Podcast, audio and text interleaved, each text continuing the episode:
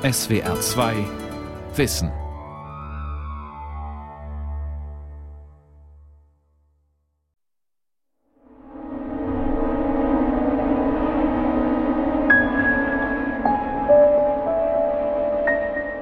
Im Jahr 2009 ehrt der britische Premierminister Gordon Brown in einem Zeitungsartikel einen Nationalhelden. Without his outstanding contribution, the history of the Second World War could have been very different. Ohne seinen herausragenden Beitrag hätte der Zweite Weltkrieg ganz anders verlaufen können. Der Dank, den wir ihm schulden, macht es deshalb umso entsetzlicher, dass er so unmenschlich behandelt wurde. Es tut uns leid, Sie hätten so viel Besseres verdient. Vier Jahre später, 2013, spricht Queen Elizabeth demselben Mann eine posthume Begnadigung aus. Ein Royal Pardon. In einer Fernsehsendung der BBC wird diskutiert. He was chemically castrated sure. and then driven to suicide. He doesn't deserve a pardon. He deserves a royal groveling. Er wurde chemisch kastriert und in den Selbstmord getrieben. Er verdient keine Begnadigung. Er verdient, dass das Königshaus zu Kreuze kriecht für das, was die Regierung und die damaligen Gesetze ihm angetan haben. Und es spielt keine Rolle, ob er der Held ist, der er ist. Es spielt keine Rolle, ob er ein unbekannter schwuler Mann ist, den man aus den Geschichtsbüchern herausgestrichen hat.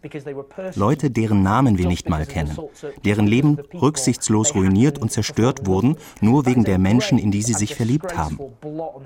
Das ist ein schwerer, schmachvoller Schandfleck auf der Geschichte dieses Landes. Und eine Begnadigung ist nicht genug. Der Mann, um den es geht, ist der britische Mathematiker Alan Matheson Turing. Im Zweiten Weltkrieg hatte Turing mit seiner brillanten Arbeit zwischen Mathematik und Technik geholfen, den geheimen Nachrichtenverkehr der Deutschen zu entschlüsseln. Doch seine Leistungen blieben geheim.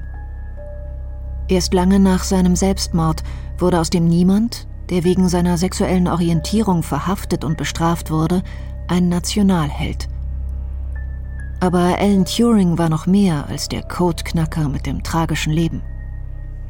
Er war ein visionärer Vordenker, ein Pionier der Informatik, ein Wegbereiter der Computertechnik. Geniale Mathematiker. Alan Turing und die Möglichkeiten der Maschinen.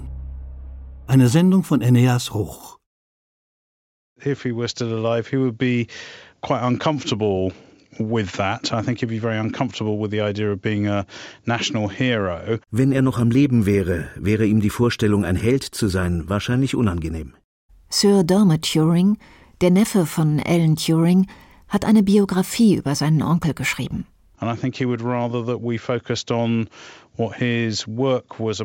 Ich denke, es wäre ihm lieber, wenn wir uns auf seine Arbeit und die spannenden Entdeckungen konzentrieren würden, die er gemacht hat. Alan Turing entdeckte unter anderem, dass es Dinge gibt, die kein Computer berechnen kann. Prinzipiell nicht. Auch nicht in der Zukunft. Er beschrieb die Grenzen der Computer. Zu einer Zeit, in der es noch gar keine Computer gab. Turing studierte Anfang der 1930er Jahre Mathematik am King's College in Cambridge. Er interessierte sich unter anderem für die bahnbrechende Arbeit des österreichischen Logikers Kurt Gödel. Der hatte wenige Jahre zuvor die Mathematik in ihrem Fundament erschüttert. Gödel hatte untersucht, wie mathematische Beweise funktionieren. Beweise sind Schlussfolgerungen, mit denen alle mathematischen Aussagen nur aus einer Handvoll Grundlagen hergeleitet werden, logisch, eindeutig und unanfechtbar. Gödel hatte 1931 herausgefunden, das scheinbar makellose System aus logischen Schlussfolgerungen hat eine Lücke. Egal wie man es anstellt, es bleiben immer Aussagen übrig, die man aus den Grundlagen nicht herleiten kann. Es bleiben immer Aussagen übrig, die Mathematiker weder beweisen noch widerlegen können. Also wenn man sich den Originalartikel von Gödel anguckt, dann ist der auch für Experten ziemlich schwer zu lesen sagt der Bielefelder Mathematiker Dr. Dirk Frettlö. Das ist ziemlich kompliziert aufgemacht und alles keine Beispiele, wenig Erklärungen, komplizierte Notation. Das ist sehr, sehr schwierig zu verstehen. Turing formulierte Gödels Erkenntnisse 1936 um, um sie besser verstehen zu können. Es ging um logische Schlussfolgerungen, die Schritt für Schritt nach festen Regeln abliefen. Turing stellte sich statt einer logischen Schlussfolgerung eine Rechenoperation vor. Und statt eines Beweises, also einer Abfolge von Schlussfolgerungen, stellte er sich eine Maschine vor, die eine Abfolge von Rechenoperationen ausführt. Das ist im Prinzip ein theoretisches Modell, was aber eine unglaublich gute Beschreibung dafür ist, was ein Computer kann. Turings Maschine ist nur ein theoretisches Konzept, ein Gedankenexperiment. Sie macht genau das, was man sich intuitiv unter Berechnen vorstellt. Sie führt Schritt für Schritt eine Vorschrift aus. Sie liest Zahlen ein, bearbeitet sie, schreibt Zwischenergebnisse, liest die Zwischenergebnisse ein, bearbeitet sie, schreibt das Ergebnis und so weiter. Dabei ist nicht fest eingebaut, was die Maschine wie berechnet, sondern die Arbeitsanweisungen stehen auf dem Datenband, das sie einliest. Die Maschine macht also verschiedene Dinge, je nach Anweisungen, die man ihr gibt. Diese visionäre Idee wurde als Turing-Maschine bekannt. Eine Turing-Maschine ist ein denkbar einfaches Gerät, was natürlich nie jemand baut, weil es viel zu unpraktisch und viel zu langsam ist, aber es ist das theoretische Konzept eines Computers.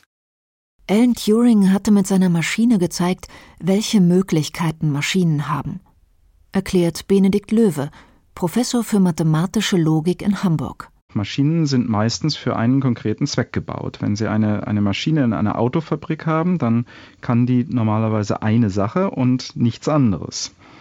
Und äh, die Besonderheit bei den Turing-Maschinen ist, dass dieser Begriff so abstrakt und so allgemein ist, dass wir eine universelle Beschreibung aller Rechenmaschinen bekommen. Das heißt, wir haben eine Maschine, die mit dem richtigen Programm in der Lage ist, jede andere Maschine zu emulieren.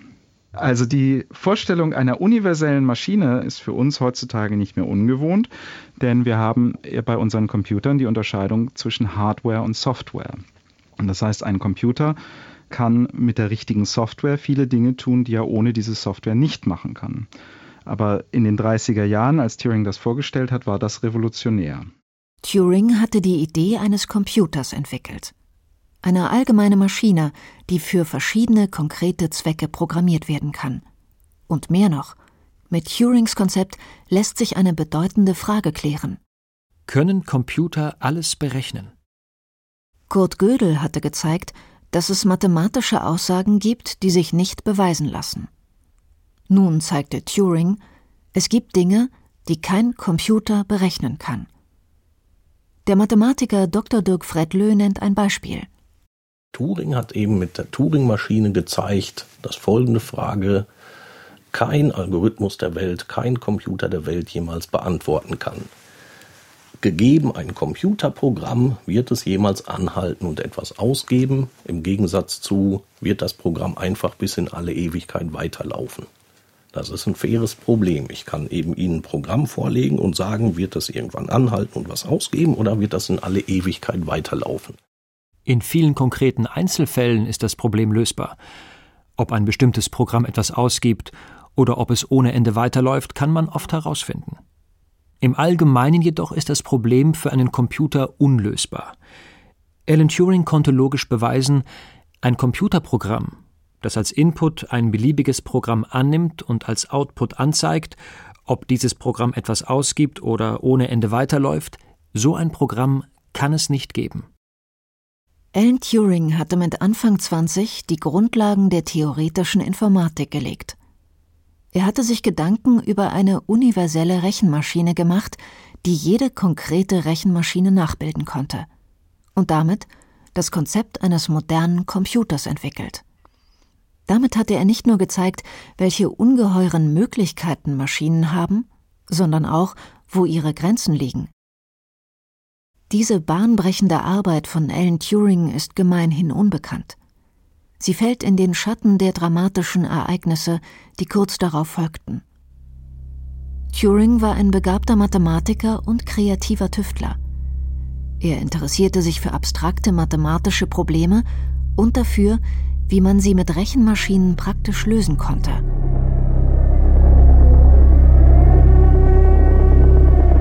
Als der Zweite Weltkrieg ausbrach, wurde Turing von der britischen Code- und Chiffrenschule angefordert, um den deutschen Nachrichtenverkehr zu entschlüsseln. Auf dem Landsitz Bletchley Park arbeitete er in einem Team von Wissenschaftlern und Ingenieuren unter strengster Geheimhaltung als Codeknacker. L J P als Codeknacker für die Enigma, die Verschlüsselungsmaschine der Nazis. Dieses Gerät funktioniert so wie eine Schreibmaschine. Ich gebe den Klartext ein und es kommt in so einer Anzeige halt der verschlüsselte Text raus. Sagt Dirk Fredlö. Wird ein Buchstabe auf der Tastatur eingegeben, läuft er durch drei Walzen, die das Alphabet durcheinanderwürfeln. Die erste verwandelt A in L, die zweite L in Z, die dritte Z in P. So wird A als P kodiert.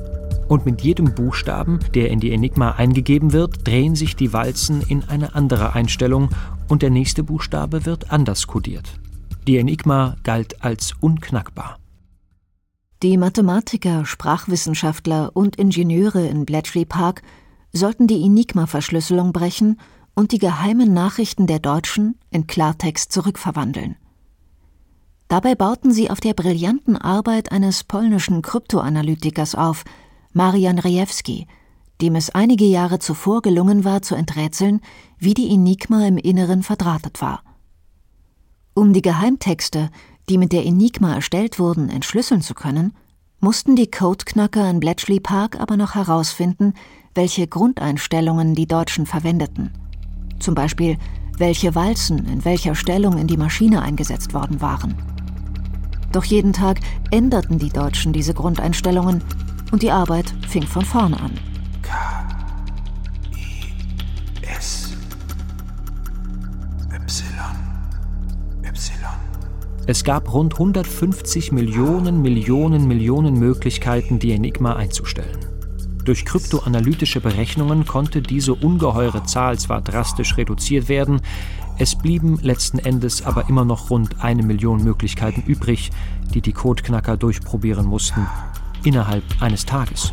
Und am nächsten begann alles von vorn. Alan Turing, der Mathematiker mit dem Fable für Maschinen, war genau der Richtige für diese Aufgabe. Er hat eben einige interessante Ansätze gefunden, wie man denn vielleicht diese eine Million Möglichkeiten, die man durchprobieren muss, auf nur wenige tausend reduzieren kann. Und die wenigen tausend können dann vielleicht von diesen Maschinen, die eben teilweise noch mechanisch funktionierten, ähm, sehr viel schneller geknackt werden auch. Turing schaltete mehrere Enigma-Maschinen zusammen – um die richtige Tageseinstellung durch Ausprobieren herauszufinden. Diese Maschine wurde Turing-Bombe genannt. Man muss wieder bedenken, dass es zu dem Zeitpunkt noch keinen Computer gab. Er musste also sozusagen eine bestimmte Art von Computer erfinden und sagen, die Maschine soll dies und dies können und zusammengelötet haben das dann eben Ingenieure. if you talk to the people he worked with, you get a much more sympathetic, positive picture than if you talk to members of the family. Wenn Sie mit den Leuten sprechen, mit denen er gearbeitet hat, bekommen Sie ein viel sympathischeres Bild von ihm, als wenn Sie seine Familie fragen. Sagt Sir Dermot Turing, Neffe des berühmten Codeknackers. And I think that's to do with the kinds of er war sehr unglücklich in der Gesellschaft der 1940er und 1950er Jahre, wo von einem erwartet wurde, dass man mit einem Sherryglas herumgeht und höflich zu Fremden ist. Er war auch nicht gut in Smalltalk. Aber wenn Sie ihn vor eine Gruppe Mathematiker gestellt haben, die sich für die Möglichkeiten von Rechenmaschinen interessierten oder wie man Maschinen steuern kann oder wie Roboter wohl arbeiten könnten, da war er locker und ist viel besser klargekommen.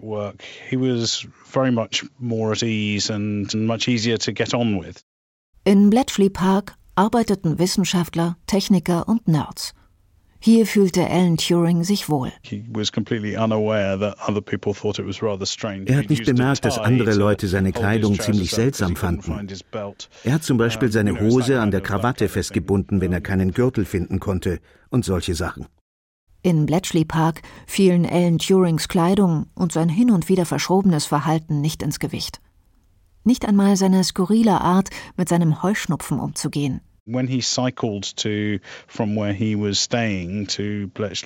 Wenn er mit dem Rad nach Bletchley Park fuhr, bekam er rote Augen, seine Nase lief, er musste niesen.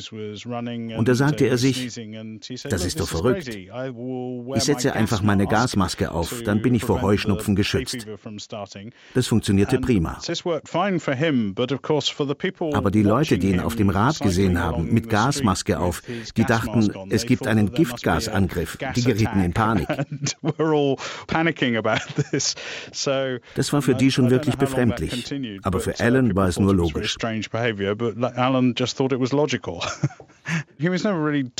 Er hat sich nie davon einschüchtern lassen, wenn etwas kompliziert aussah. Er sah das Problem und er mochte es, Probleme zu lösen. Er war da immer sehr pragmatisch. Selbst dann, wenn er nicht besonders gut in etwas war. Gegen Ende des Zweiten Weltkriegs arbeitete Turing an einer Maschine, die Telefongespräche entschlüsseln sollte.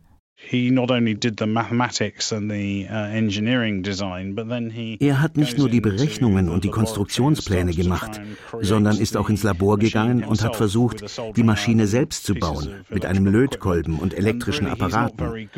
Und er war wirklich nicht gut in solchen handwerklichen Dingen. Aber das hat ihn nicht aufgehalten. Schließlich ist ein Ingenieur vorbeigekommen und hat ihm das Zeug aus der Hand genommen und es vernünftig gemacht. Das ist typisch Alan Turing. Er wollte immer alles selbst ausprobieren, mit seinen eigenen Händen. Nach Ende des Zweiten Weltkriegs wusste niemand, dass Alan Turing maßgeblich dazu beigetragen hatte, den deutschen Enigma-Code zu entschlüsseln. Die Regierung hielt seine Leistungen unter Verschluss. Sie waren streng geheim. Als unbekannter Niemand fing Turing 1945 im National Physical Laboratory an, einem staatlichen Messlabor, das physikalische und technische Normen festlegt. Turing entwarf einen Computer. Bei seiner Arbeit dachte er immer wieder über eine Frage nach. Building a Brain. Ist es möglich, eine Maschine zu bauen, die so intelligent ist wie ein Mensch? Und wenn ja, wie kann man dann Maschine und Mensch unterscheiden? Mit diesem Gedanken war Alan Turing seiner Zeit weit voraus. Computer waren 1950 kaum mehr als riesige Taschenrechner. Doch Turing erkannte die Möglichkeiten der Rechenmaschinen und ersann einen Test, um herauszufinden, ob ein Computer so intelligent ist wie ein Mensch. 40 Jahre später, 1991, schreibt der amerikanische Soziologe Hugh Loebner einen Preis aus für das erste Computerprogramm, das diesen Test den sogenannten Turing-Test, besteht. 100.000 Dollar und eine Medaille aus massivem Gold. Der Brite Steve Worswick wurde mit seinem Computerprogramm jeweils 2013, 2016 und 2017 beim Loebner-Preis als der beste Teilnehmer ausgezeichnet. Der Turing-Test, erklärt er, basiert auf einem Chat. A judge will have two conversations ein Preisrichter unterhält sich per Chat, einmal mit einem Menschen, einmal mit einem Computerprogramm. Er weiß dabei aber nicht, welcher Gesprächspartner der Mensch ist und welcher die Maschine. Der Preisrichter kann über alles schreiben, was er will. Jedes Thema ist erlaubt. Am Ende einer vorgegebenen Zeit muss er sich entscheiden, welcher Gesprächspartner war die Maschine, welcher war der Mensch. Wenn es einem Computerprogramm gelingt, einen Teil der Preisrichter zu täuschen, dann sagt man, es ist intelligent und hat den Turing-Test bestanden. Beim Wettbewerb 2016 wurde unter anderem folgende Unterhaltung protokolliert. Du bist ein Roboter. Wie kann eine Person ein Roboter sein? Viele Menschen leben ihr Leben wie ein Roboter. Wie viele? Mehr als eine Million? Ja scheint ziemlich viel zu sein. Denkst du, Southampton wird Swansea schlagen? Das denke ich. Warum? Nur so. Es ist das, was ich eben denke. Du musst einen Grund dafür haben. Nein, keinen echten Grund. Für welche Mannschaft bist du? Ich bin Fan von Leeds United. Leeds? Wie läuft die Saison? Ja, es ist eine Stadt im Norden von England. Da leben etwa eine halbe Million Menschen. Es ist wie immer. Der Turing-Test wurde bis heute von keinem Computer bestanden. Selbst der Chatbot von Steve Worswick, der über die Frage gestolpert ist, wie die Saison bei Leeds United läuft, wurde lediglich als der menschenähnlichste Chatbot ausgezeichnet. Die Chatbots besitzen selbst keine Intelligenz. Sie verstehen überhaupt nichts. Alles, was sie machen, ist, sie gucken in einer großen Datenbank mit Antworten nach. Wenn jemand Hallo sagt, dann gucken Sie in die Datenbank und sehen, aha, wenn jemand Hallo sagt, sollte ich antworten, Hi, wie geht's? Das wirkt intelligent, aber es ist eine Illusion. Das ist überhaupt keine Intelligenz. Anfang der 1950er Jahre dachte Alan Turing sogar über biologische Fragen nach. Er stellte eine Formel auf, mit der er mathematisch beschreiben konnte, wie durch kleine chemische Reaktionen große Muster und Strukturen entstehen. Zum Beispiel die Streifen eines Zebras oder die Flecken eines Leoparden. Er hatte ein faszinierendes neues Forschungsgebiet aufgetan, an der Schnittstelle von Mathematik, Biologie und Chemie. Doch wahrscheinlich beschäftigte ihn zu der Zeit etwas ganz anderes. He deserves a royal groveling for what that government and what the laws of the day did to him. Er verdient, dass das Königshaus zu Kreuze kriecht für das, was die Regierung und die damaligen Gesetze ihm angetan haben. That is a grave and disgraceful blot on the history of this country. Das ist ein schwerer, schmachvoller Schandfleck auf der Geschichte dieses Landes. Anfang der 1950er Jahre wird in Alan Turings Haus eingebrochen. Als die Polizei den Einbruch untersucht, kommt heraus, dass Turing eine Beziehung mit einem Mann hat. Er ist schwul. Doch im Nachkriegsengland sind homosexuelle Beziehungen verboten. Turing kann wählen, Gefängnis oder eine chemische Kastration, bei der Arzneistoffe die Produktion männlicher Sexualhormone hemmen. Er entscheidet sich für die Hormonbehandlung. In der Folge wachsen ihm Brüste und er wird depressiv. Das sind übliche Nebenwirkungen. 1954 stirbt Alan Turing. Es ist ein Selbstmord, wahrscheinlich durch Cyanid. Neben seiner Leiche findet die Polizei einen angebissenen Apfel.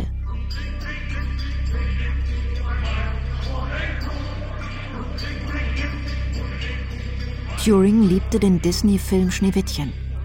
Obwohl der Apfel neben seiner Leiche nicht untersucht wird, kann man annehmen, dass sich Alan Matheson Turing der visionäre Vordenker und das geheime Genie, im Alter von nur 41 Jahren umgebracht hat.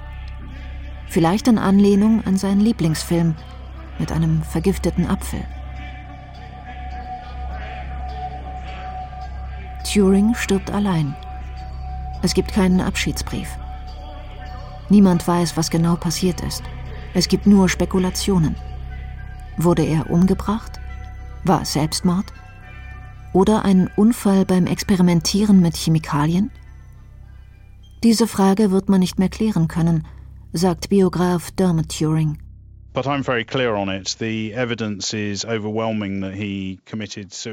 Aber für mich ist es völlig klar. Die Indizien dafür, dass er Selbstmord begangen hat, sind überwältigend. Ehrlich gesagt finde ich, wird es Alan Turing auch nicht gerecht, die Vorstellung zu erwecken, er hätte sein eigenes Schicksal nicht lenken wollen. Ich glaube, er wollte sein Leben selbst in die Hand nehmen, die Kontrolle behalten. Und die Indizien sprechen dafür. War die chemische Kastration der Grund? Das habe ich mich auch gefragt. Ich denke, es ist unwahrscheinlich. Die chemische Behandlung war ungefähr ein Jahr vor seinem Tod abgeschlossen. Ich denke also nicht, dass das der Hauptgrund war. Wir wissen nicht genau, was in Alan Turings Kopf vorging. Aber wir wissen von seinem besten Freund, dass er zu der Zeit wahrscheinlich Beziehungsprobleme hatte.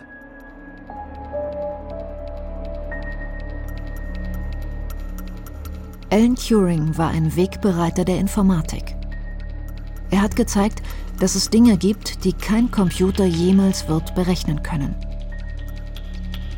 Er hat geholfen, im Zweiten Weltkrieg den geheimen Nachrichtenverkehr der Nazis zu entschlüsseln. Er hat an den ersten Computern mitgebaut. Seine Ideen waren wegweisend in der Entwicklung künstlicher Intelligenz. Und er hat bedeutende Beiträge zur theoretischen Biologie geleistet. 2013 wird er von Queen Elizabeth posthum begnadigt.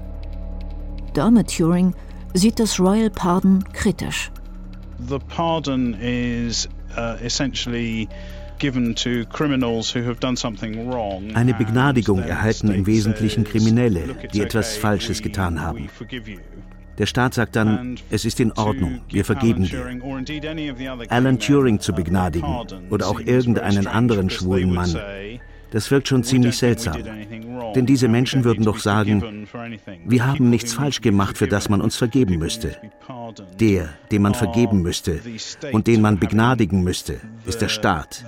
Dafür, dass er dieses schlimme Gesetz hatte und es auch durchgesetzt hat.